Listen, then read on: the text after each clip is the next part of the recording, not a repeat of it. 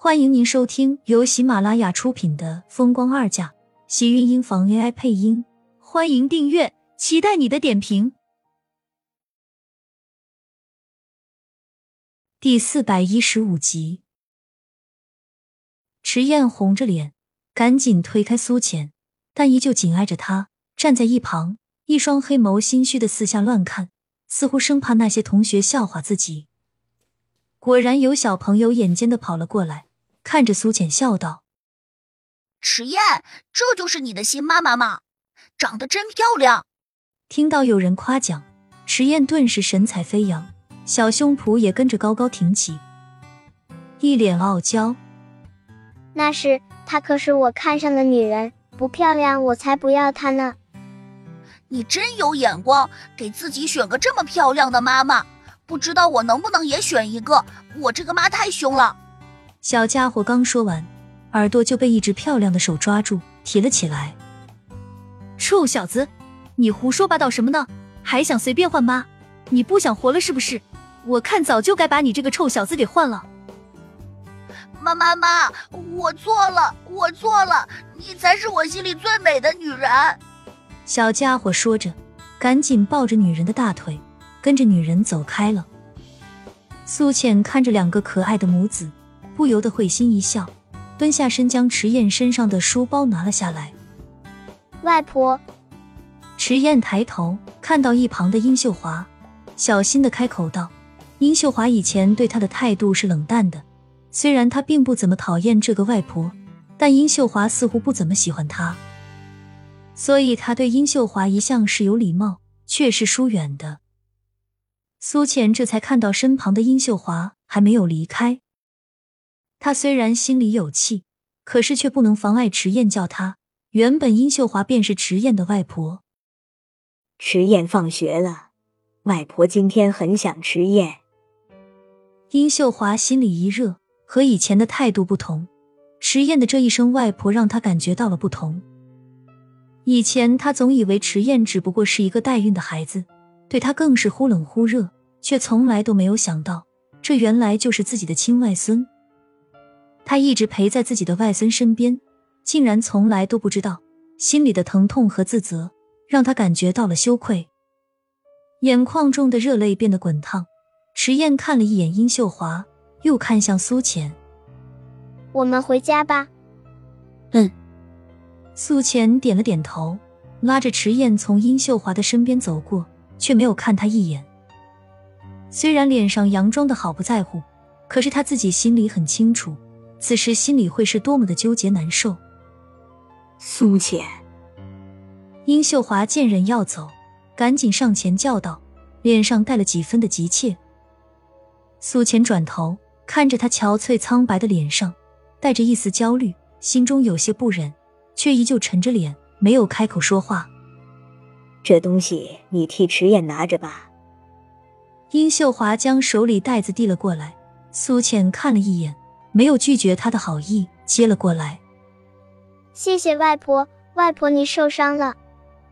池燕看向他额头上的厚纱布，小脸上满是关心。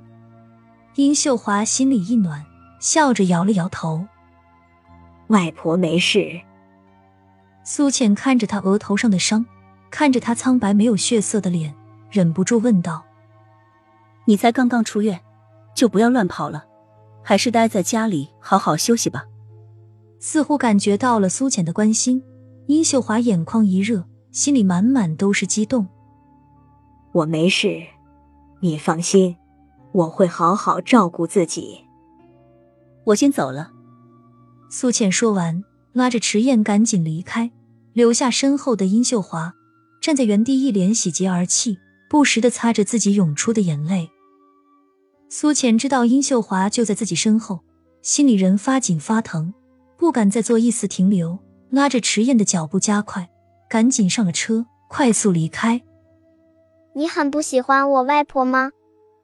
车上，迟燕看着苏浅，忍不住问道。苏浅没有转头，只是冷冷的回道：“没有，只是不熟，不想说太多话而已。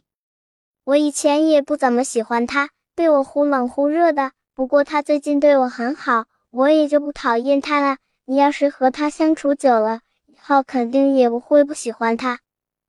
是吗？我想应该不会有那一天。他和殷秀华的母女情，应该只限于那层血缘关系吧。最起码他现在没有勇气和他相认。是不是因为外婆以前对你不好，所以你才讨厌她？迟燕仰着一张小脸，很是认真的问道。苏浅笑了笑，没有否认。算是吧。你要是不喜欢她，那我也不喜欢她。虽然她是我外婆，不过她女儿又不是我亲妈，不认她应该也没有什么关系。池燕哼唧道。却让苏浅心里觉得一阵不舒服。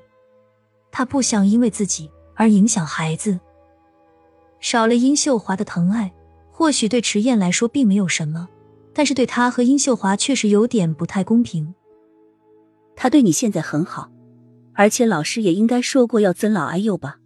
更何况你还叫他一声外婆，不是更应该对他好一些吗？苏浅不知道自己要怎么解释。但是他心里却并不想让迟燕也和自己一样，对殷秀华一直抱着偏见。或许自己的一生已经经历了很多，迟燕的才刚刚开始，所以他不想让迟燕失去任何一份原本应该属于自己的疼爱吧。他亏欠迟燕的已经很多了，他知道那种亏欠的感觉，他现在何尝不是拿殷秀华心底里对他的亏欠来惩罚他呢？好吧，那我以后见到他。对他态度好一点。迟燕叹了口气道：“觉得这女人的心思真的很难猜。她原本还以为自己也不对殷秀华好，会让苏浅觉得开心呢。”苏浅回到别墅的时候，厉天晴也正好在车上下来。爸爸，迟燕见到厉天晴，高兴的扑了过去，被厉天晴顺势给抱了起来。叫的这么大声，是不是有什么阴谋？人家就是很想你，你怎么能这么猜测我？太伤我心了。迟燕看到自己老爸那张英俊的脸，心中微微不服气。他长大了，一定要比自己老子长得好看才行。我怎么没发现？原来自己的儿子这么孝顺，没有想法最好。我也不用考虑答应你什么。不要啊，爸爸，你就只有我这么一个儿子，是可以考虑的。亲们，本集精彩内容就到这里了，下集更精彩，记得关注、点赞、收藏三连哦，爱你。